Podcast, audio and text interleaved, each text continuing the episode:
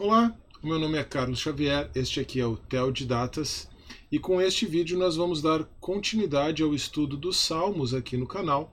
Este é o momento de nós estudarmos o Salmo 53. Mas existe uma peculiaridade a respeito do Salmo 53. Ele é praticamente, em tudo, quase igual ao Salmo 14. Já existe um estudo sobre o Salmo 14 aqui no canal. Então, para este estudo aqui, para esta reflexão sobre o Salmo 53, eu propus um formato um pouquinho diferente. Eu vou fazer, vou apresentar aqui, vou trazer para você um sermão em quatro páginas a partir do Salmo 53, aplicando o estudo, aplicando de forma bem prática o estudo sobre o estudo do livro As Quatro Páginas do Sermão de Paul Scott Wilson, que eu também repercuti aqui no canal, ou vou repercutir aqui no canal de forma mais precisa eu devo estar postando este vídeo na segunda-feira, dia 23 de janeiro, e na quarta-feira, dia 25 de janeiro de 2023, eu vou postar o vídeo sobre o livro As Quatro Páginas do Sermão, do Paul Scott Wilson, aqui no canal. Então você tem neste vídeo aqui uma aplicação bem prática dessa lição, desse ensinamento do Paul Scott Wilson no seu livro As Quatro Páginas do Sermão. O título que eu dei para este sermão em quatro páginas sobre o Salmo 53 foi A Resposta Divina para a Insensatez Humana. A resposta divina para a insensatez humana. E uma única observação, mais uma observação antes de nós iniciarmos, é que eu aproveitei que terminei a leitura do livro do Wilson e apliquei é, essa estrutura de um sermão de quatro páginas para o salmo da vez aqui do canal, tá bom? Não foi algo escolhido a dedo, mostrando que realmente, na ideia das quatro páginas, você tem um, um recurso para montar um sermão a partir de praticamente qualquer texto. Claro que talvez vai ser difícil você fazer isso com uma genealogia, mas a partir de praticamente qualquer texto bíblico. Isso ilustra bem a própria proposta, a própria ideia das quatro páginas do sermão como um método de homilética, como um método de preparação de pregações, de sermões. Tá bom? Lembrando então que o título deste sermão em quatro páginas sobre o Salmo 53 é a resposta divina para a insensatez humana. Para o mestre de música, de acordo com Mahalat, provavelmente o nome da poesia, ou, me desculpa, o nome da melodia, aí sim, poema davídico. Então vamos à leitura do Salmo 53. Diz o tolo em seu coração: Deus não existe. Corromperam-se e cometeram injustiças detestáveis. Não há ninguém que faça o bem. Deus olha lá dos céus para os filhos dos homens para ver se há alguém que tenha entendimento, alguém que busque a Deus. Todos se desviaram, igualmente se corromperam. Não há ninguém que faça o bem, nenhum sequer. Será que os malfeitores não aprendem? Eles devoram o meu povo como quem come pão e não clamam a Deus. Olhem, estão tomados de pavor, quando não existe motivo algum para temer, pois foi Deus quem espalhou os ossos dos que atacaram você. Você os humilhou porque Deus os rejeitou. Ah, se de Sião viesse a salvação para Israel, quando Deus restaurar o seu povo, Jacó exultará, Israel se regozijará. Segundo Davi, o tolo afirma em seu coração: Deus não existe. É possível que essa afirmação, lida ou ouvida nos nossos dias, não comunique o exato sentido pretendido pelo salmista. Provavelmente a ideia que vem à sua mente quando você ouve essa frase inicial do Salmo 53 seja que estas são as palavras de um ateu. O ateísmo é a visão de mundo que nega a existência de Deus. E se Deus não existe, não há qualquer parâmetro para avaliar se uma ação é boa ou má. Como o grande romancista russo Fyodor Dostoiévski afirmou, se Deus não existisse, tudo seria permitido. Trazendo esta frase de Davi para um contexto bem atual, talvez não no sentido exatamente pretendido por ele, mas trazendo para o nosso contexto atual. Então nós poderíamos reescrevê-la com o acréscimo. da reflexão de Dostoiévski da seguinte forma: Diz o tolo ateu, Deus não existe e tudo é permitido. Mas se tudo é permitido, as consequências são nada menos do que a própria dissolução da sociedade. Se tudo é permitido porque Deus não existe, nós caminhamos rumo à destruição. Porque se tudo é permitido, nós estamos falando de tudo, e não somente de algumas coisas, não somente do mal que alguém faz para a própria vida, como o consumo de pornografia quando ninguém está vendo, mas tudo: roubo, assassinato, estupro e todo tipo de crime que você conseguir imaginar. Aliás, até mesmo o uso da palavra crime seria equivocado nesse contexto. Se essas ações não são ruins, se tudo é permitido, não faria nenhum sentido chamá-las de crime. Você não tem base para chamar roubo, estupro, assassinato de crime se Deus não existe e tudo é permitido. Talvez você esteja pensando que este cenário seja um tanto difícil de imaginar. Ou talvez não, já que é mesmo possível que você esteja vivenciando muitas das consequências práticas do ateísmo bem próximas a você na sociedade em que nós vivemos. Mas quer você esteja notando as consequências práticas do ateísmo, quer não, o fato é que essas consequências podem ser percebidas simplesmente com os, o número de vidas ceifadas por esse tipo de cosmovisão. Estima-se que os regimes comunistas no mundo tenham provocado a morte de quase 100 milhões de pessoas até hoje. É muito, não é mesmo? E se eu lhe dissesse que por ano são realizados mais de 55 milhões de abortos no mundo? Portanto, se Deus não existe, tudo é permitido. E se tudo é permitido, caminhamos rumo à destruição, porque todos somos insensatos. E se todos somos insensatos e caminhamos rumo à destruição, que esperança há? Mas como eu mencionei no início, é possível que, que o sentido original das palavras de Davi no Salmo 53 não fosse exatamente o sentido com o qual nós as compreendemos hoje. Segundo John Goldingay, a ideia aqui não é exatamente de ateísmo. Isso nem mesmo era concebido na época de Davi, mas de que as pessoas estivessem vivendo como se Deus simplesmente não estivesse por perto. Por isso, ele traduz o versículo 1 da seguinte forma: Um trapaceiro diz a si mesmo: Não há nenhum Deus aqui. Note que o insensato é um trapaceiro, de acordo com a tradução proposta por Goldingay. Embora ele saiba que Deus existe, ele vive como se Deus não existisse. A consequência é que não há ninguém que entenda, ninguém que busque a Deus, ainda que as pessoas saibam que ele exista. Davi expressou esse drama humano nos Salmos 14 e no Salmo 53. E o apóstolo Paulo ecoou isso no capítulo 3 da sua carta aos Romanos. Imagine Davi tentando governar Israel, e percebendo o povo de Deus vivendo em insensatez.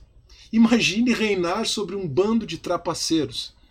Aquela nação era para servir como a luz de Deus para os gentios. Já aquela nação, desculpa, que era para servir como a luz de Deus para os gentios, já na era de ouro da monarquia, com Davi, sob o governo de Davi, dava sinais de insensatez, voltando-se para os ídolos. O próprio Davi, é verdade, mostrou sinais de insensatez na sua vida.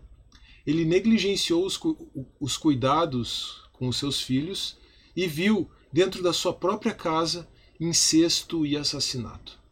E o seu filho Absalão, além de ter matado o próprio irmão, incitou um levante contra o pai, usurpando o trono de Davi por um tempo. E antes disso, há o episódio com Batseba e Urias, em que o grande rei de Israel adulterou, tentou encobrir seu crime e não conseguiu, porque Urias foi completamente íntegro em suas convicções. Ele foi chamado de volta da guerra, mas ele se recusou a ir para casa, se recusou a se deitar com sua mulher enquanto seus companheiros estivessem na batalha, coisa que Davi mesmo não fez, né? Davi mesmo não estava na guerra, não estava na batalha, é, mas Urias se recusou a se deitar com sua esposa para encobrir o crime de Davi, o adultério de Davi. Assim, o resultado foi que Davi acabou por ordenar o assassinato do marido da mulher com quem ele mesmo cometeu adultério. Mas eu estou falando aqui de situações nas quais Davi vivenciou a sua própria insensatez quando ele já era rei de Israel.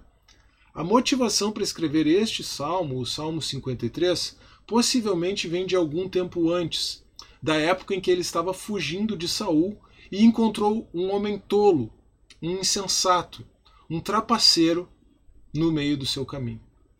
A palavra hebraica traduzida por tolo ou insensato, ou como prefere Goldingen, trapaceiro, é Nabal. E Nabal também é o nome de um homem que negou ajuda a Davi quando ele estava fugindo de Saul. A história está registrada em 1 Samuel 25.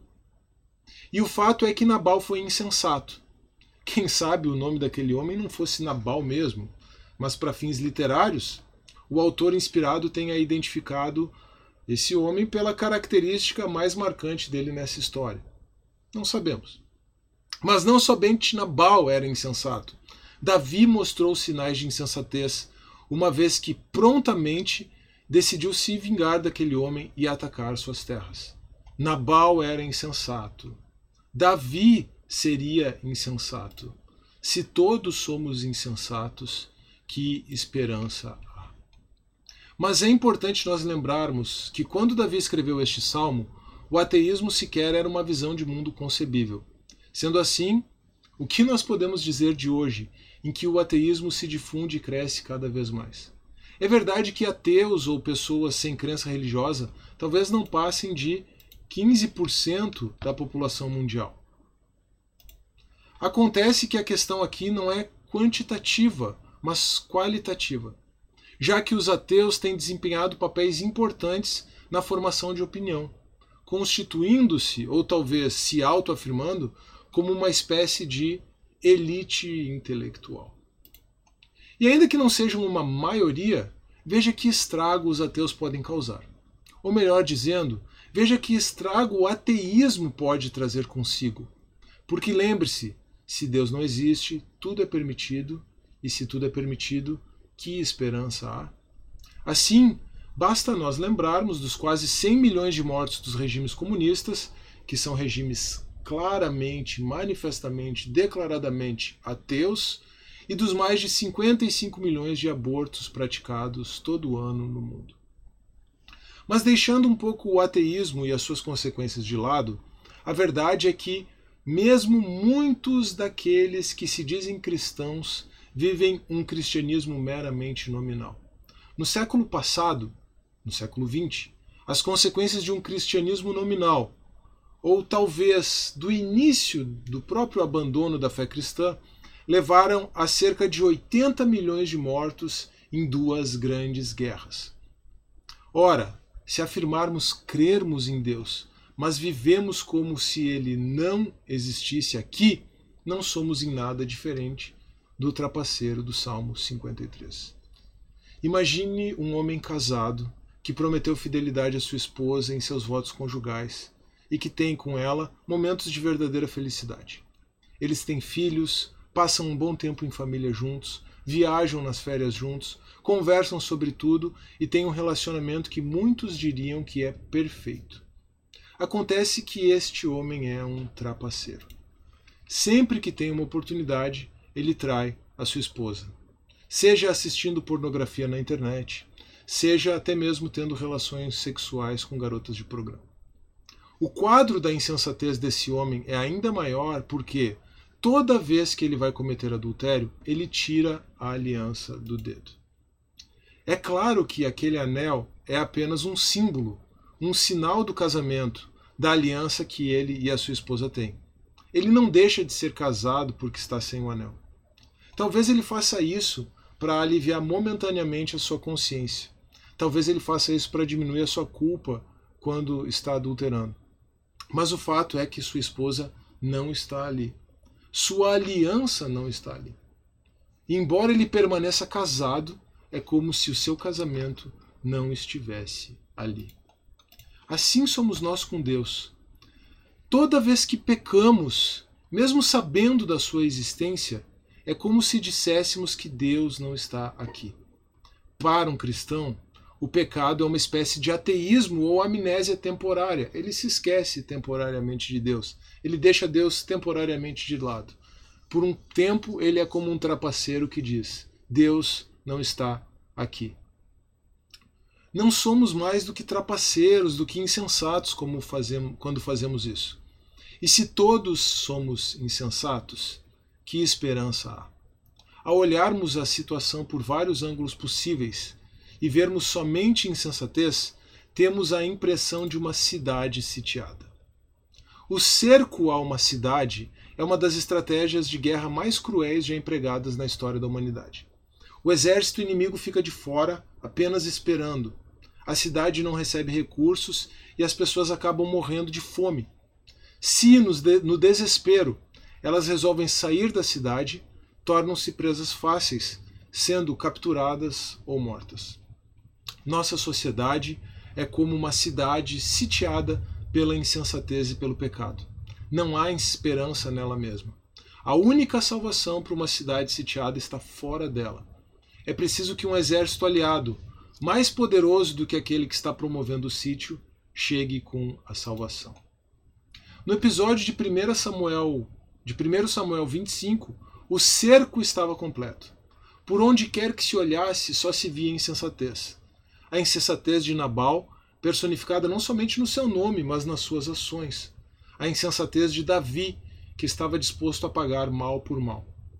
Esse ciclo de insensatez somente foi interrompido em razão da atuação de uma mediadora chamada Abigail, a esposa de Nabal ela aplicou a ira de Davi, oferecendo-lhe a ajuda que seu marido havia negado.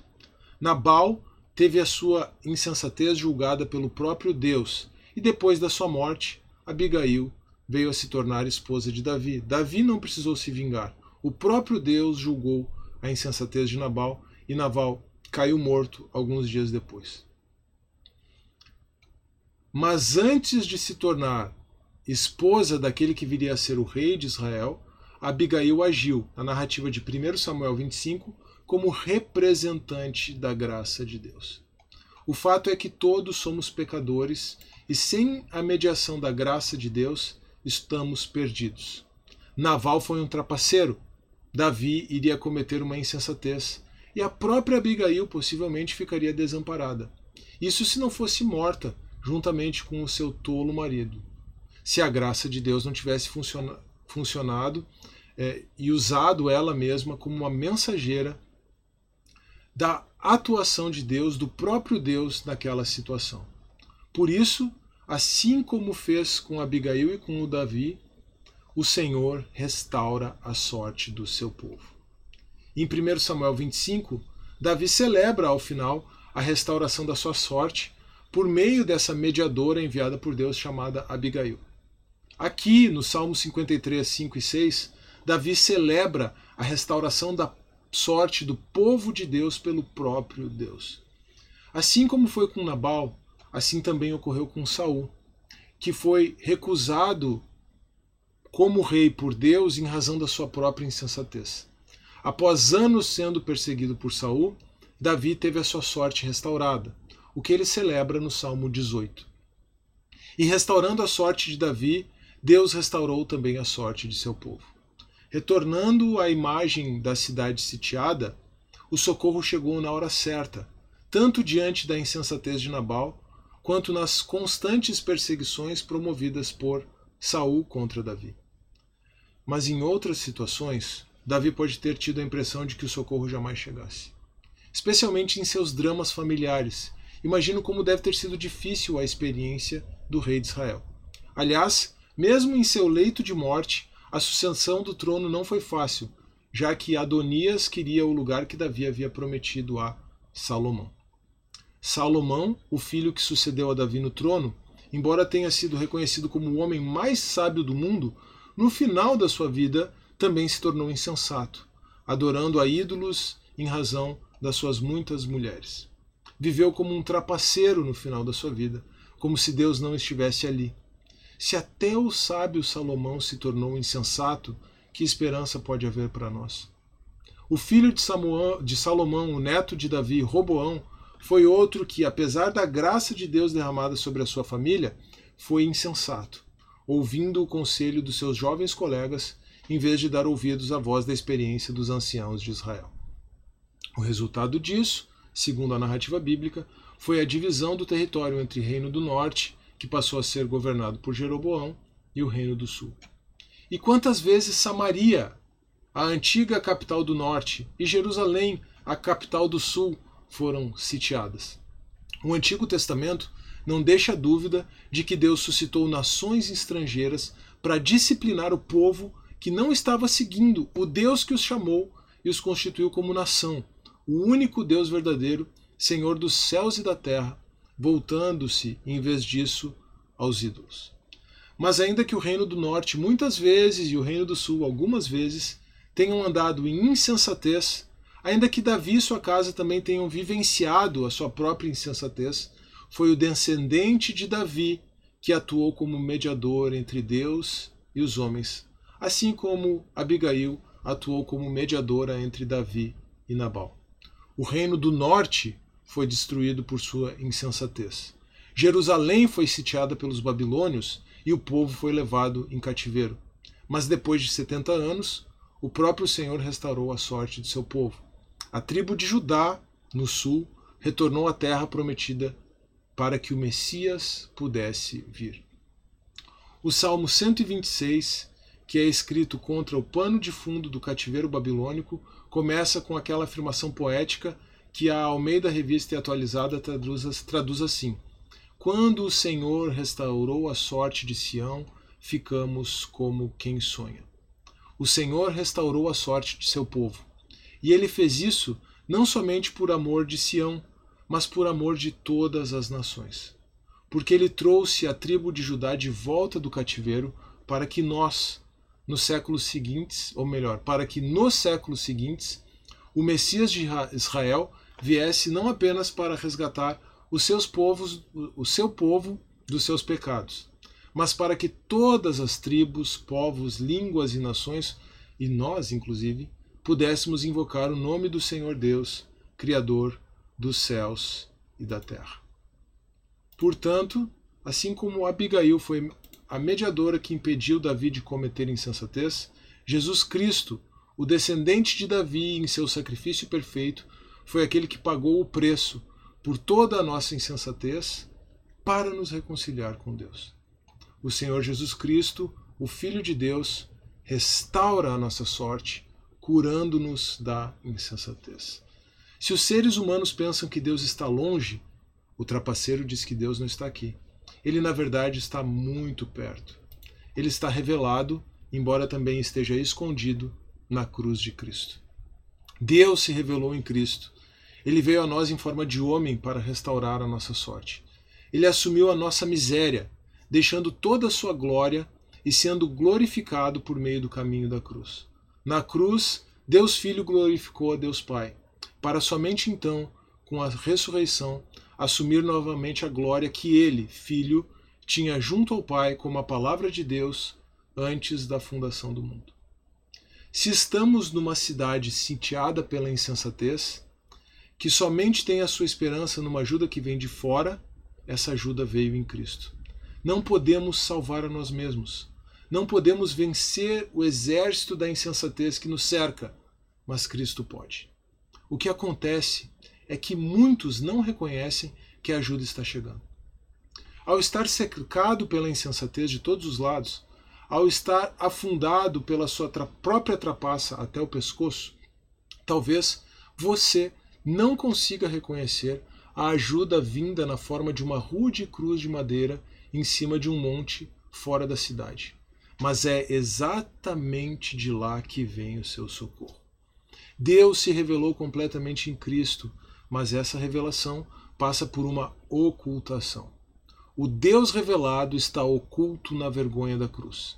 E ele somente é encontrado por aqueles que admitem a sua própria insensatez e reconhecem a Jesus como seu Senhor, vendo a glória divina além da vergonha da cruz. E é assim, em sua cruz, em sua morte e ressurreição, que Cristo restaura a nossa sorte, curando-nos da insensatez. Portanto, invoque o nome do Senhor enquanto ele ainda se deixa achar, sabendo que ele somente será encontrado na cruz de Cristo. Reconheça-o enquanto ainda é tempo. Se você, apesar de confessar Jesus com seus lábios, tem vivido como se Deus não estivesse aqui, esse mesmo Cristo a quem você já confessou pode restaurar a sua sorte. Deixe que ele se torne Senhor de toda a sua vida. Não apenas confesse Jesus com a boca, mas creia em seu coração que Deus ressuscitou dentre os mortos. Olhe além da vergonha da cruz, na qual a glória de Deus está oculta, e você verá o Senhor do universo em todo o seu poder e glória. É como se aquela pequena cruz em cima do monte fora da cidade fosse apenas o emblema visível de um grande exército celestial invisível aos olhos humanos, mas poderoso para trazer libertação de todos os pecados e restaurar a sua sorte. E a mais, Jesus não está interessado somente em restaurar a sua sorte, mas em tornar você também um agente da graça de Deus em meio a esse mundo de insensatez, assim como foi Abigail entre Nabal e Davi. Que tremendo privilégio é este que temos de nos tornarmos cooperadores de Deus em sua obra de restauração em Cristo. Sim, somos todos insensatos e sim, parece não haver esperança. Mas assim como Abigail impediu Davi de pagar a insensatez de Nabal com mais insensatez, assim também o Senhor, Jesus, Senhor Deus restaurou a sorte do seu povo e assim o Senhor Jesus Cristo restaura a nossa sorte. E ele restaura a nossa sorte para que possamos ser agentes da graça de Deus em meio a um mundo que vive na insensatez, como se Deus não estivesse aqui. Mas ele está, e está bem presente, revelado e ao mesmo tempo oculto na cruz de Cristo. Reconheça o Senhor oculto na cruz de Cristo e invoque-o enquanto ainda é tempo. Ele restaurará a sua sorte. E por mais improvável que isso possa parecer, ele não somente é capaz de restaurar a sua sorte por meio da graça, mas também está diretamente interessado em transformar você num agente da graça, um emissário de Cristo para este mundo que vive na insensatez. Eu agradeço pela sua atenção. Este é o esboço aí, o sermão proposto em cima do Salmo 53. Eu espero que ele tenha tocado o seu coração, eu espero que ele tenha falado a você, eu espero que tenha sido possível, como Paul Scott Wilson ensina no seu as quatro páginas do sermão, encenar o evangelho por meio dessa breve reflexão. Se foi esse o caso, não se esqueça de deixar o seu like nesse vídeo, de deixar o seu comentário, de compartilhar esse vídeo e de se inscrever no canal, caso você ainda não seja inscrito. Novamente eu agradeço muito a sua atenção, desejo que Deus abençoe você, um grande abraço e até a próxima.